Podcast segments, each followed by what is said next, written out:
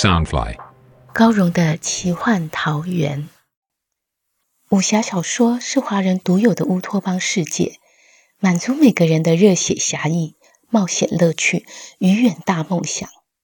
高荣的奇幻桃源是一个以高荣武侠小说连载，加上一点点创作解说的单元。周一到周四，每天晚上十点，陪你仗剑江湖，快意恩仇。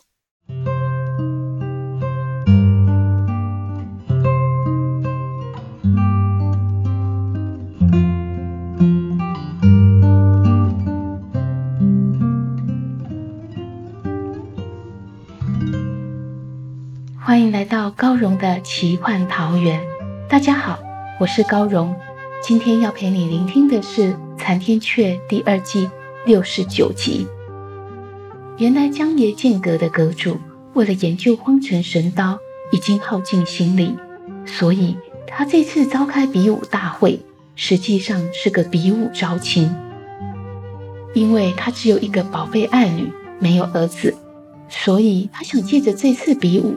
选出一位优秀的青年才俊来继承剑阁庞大的事业，偏偏这两个获胜者，陆逍遥是女儿身，当然不能答应这门婚事；而方小刀心中的创伤还没有平复，即使他多么的想要完成荒城神刀，也没有办法答应这桩婚事。剑阁阁主公子玉怎么也想不到自己提出这么好的条件。两个女婿的候选人会一起拒绝，剑阁的大小姐颜面尽失，她会如何发作呢？她与风小刀的缘分真的会因为风小刀的拒绝就此结束吗？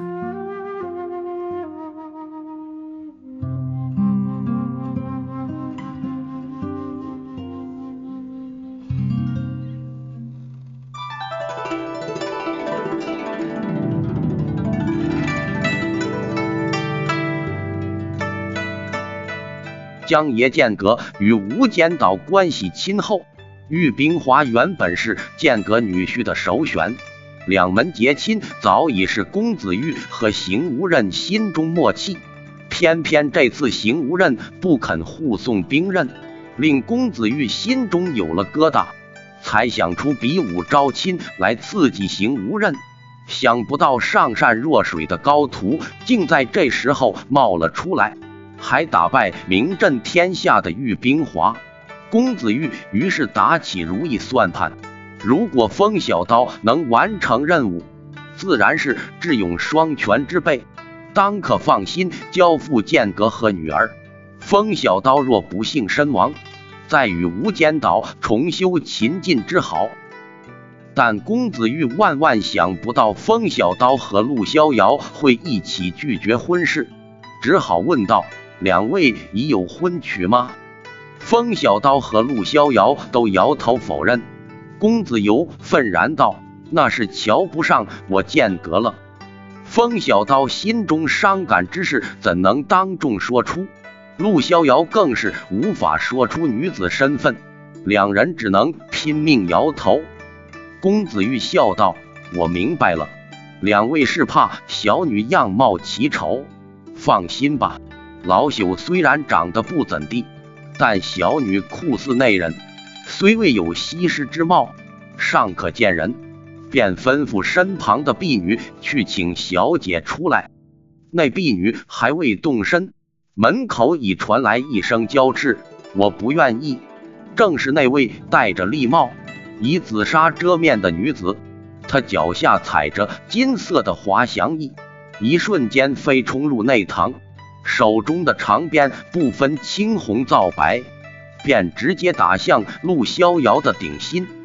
剑阁众人都大吃一惊，却来不及阻止。风小刀连忙伸手一抓，那鞭梢在他掌心兜了几转，便被紧紧拽住。陆逍遥这才惊呼一声，一溜烟的窜到风小刀身后。紫衣女子的金鞭被风小刀抓住，就像嵌入山壁之中，半点也动不了。他冷哼一声，纤腰微扭，借着滑翔翼后退的力道，将长鞭使劲往后一扯，同时边上传来极细微的咔一声响。风小刀耳力极灵，听得响声不对，连忙松开手掌，几乎分毫不差的，整条金边蹦出无数细钩倒刺。他只要慢得半分，放开金边，掌心就会被百多细刺勾住，然后被用力回扯。这么一来，他的手掌定是连皮带肉被扯个精光，只剩一堆白骨。紫衣女子未料风小刀反应如此迅速，抽鞭之力过大，险些仰天摔倒。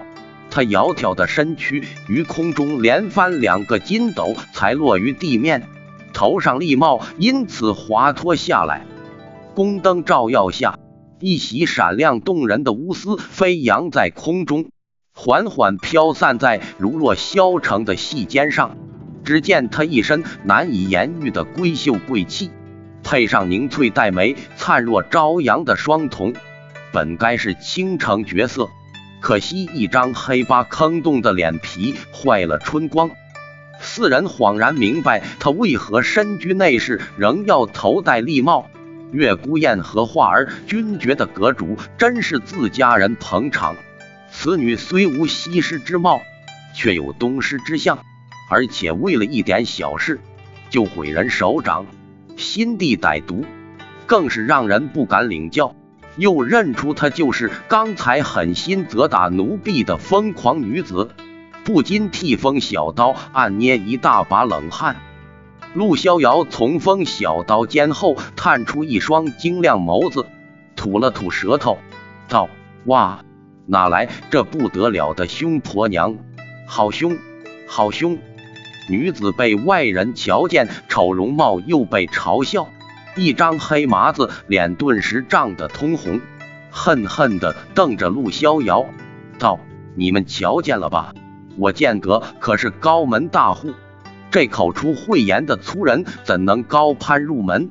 他答应病榻中的父亲比武招亲，已感到万分委屈，竟又被两人同声拒绝，这口气如何咽得下？当然要好好贬损对方不可。”公子义笑道：“陆兄弟不行，那也不打紧。可风少侠却是万中无一的人选。”此时，公子川和公子游也大力点头附和。他们都知道这位大小姐骄纵无已，眼界又高，像风小刀这般宽厚又有本事之人，能够忍受她又不会被欺侮太过，实在是最合适的人选。公子若鄙夷的望着风小刀，跺足道：“他喝起酒来就嚎啕大哭。若儿的夫婿必须是顶天立地的大英雄，才不要这种懦夫。”原来他见四人住进泉畔小舍，就躲在隔岸观察未来的夫婿，却正好见到风小刀狂醉忧伤神态。风小刀这才知昨夜情状尽落入这位大小姐的眼中，见间隔几位前辈都投来疑惑目光，一时分辨无语，不禁有些狼狈。公子游对风小刀的推辞早已心生不满，此时更猛摇头：“我本以为风少侠是个英雄豪杰，哭娃娃可不配做咱们剑阁的女婿。”月孤雁替风小刀解围道：“我们昨日才抵达剑阁，小姐怎会瞧见二弟喝酒情状？小姐可是认错了人。他们本是剑阁客人。公子若如果再坚持下去，无疑是名门闺秀偷窥客人，实是丑事一桩；否则便是承认自己是胡说八道。”公子若本要辩驳。忽然明白这文氏是设陷阱让自己跳，忙指着旁边的婢女道：“是他说给我听。”公子一怎猜不到大小姐脾气？虽欣赏风小刀，这个时候保住小姐的清誉却更重要，便假装生气，斥道：“这小婢多嘴多舌，是在下管教不当。”待会儿定好好教训他。那婢女见小姐把事情推给自己，又听到总管说要惩罚，不禁吓得脸色发白，却也不敢反驳，只低了头吃下这哑巴亏。月孤雁叹道：“曾有诗人因家国之仇，留下念天地之悠悠，独怆然而涕下的诗句，传颂千古。二弟英雄少年，性情中人。昨夜谈起除魔大会，终将生灵涂炭。”这等怀忧天下之心，怎会被轻看？公子游皱眉道：“妖魔胆敢作乱，咱们就打他个屁滚尿流，有啥好掉泪？”华儿笑道：“黑脸叔叔，剑阁想打魔界一个稀里哗啦，恐怕得再多收些像风大哥这样有本事的女婿才成。可阁主只有一个女儿，总不能一女侍多夫。”公子若听他话中辱及自己名节，怒道：“你这丫头竟敢在这里胡说八道！”华儿满脸无辜道：“我说错话吗？难道风大哥没本事，还是大小姐想一女侍多夫？”公子若性子虽娇蛮，却素有教养，明明气得脸色发白，却还不出半句恶言，只好迁怒月孤雁道。月公子，你也不管教管教这牙尖嘴利的下人，教教他明白自己的身份。月孤雁微笑道：“小丫头不知轻重，小姐乃高门大户的千金，又何必一般见识？公子欲深知运送兵刃必须靠锋小刀，忙缓夹道：大丈夫有泪不轻弹，只因未到伤心处。”我每每想到宝刃未必奇功，夜长夜半星叹，感伤难忍。风少侠的直率侠义与老夫真是相契合。公子义也打圆场道：风少侠这样怀忧天下的英雄，小姐该当欢喜才是。公子川见阁主和总管都如此说，应该是不会错，便附和道：他在擂台上。连就田文慈老师和无间武侠，老朽也十分佩服。公子若见自家长辈都替风小刀说话，一时脸色寒若冰霜，不再说话，只找了一个位子怦然坐下。风小刀忽然从万般尴尬成为众人夸赞，向月孤雁投以感激目光，又和陆逍遥一起回入座位，小声道。大哥，运送兵刃万分凶险，我一人去即可，瑶儿就交由你照看。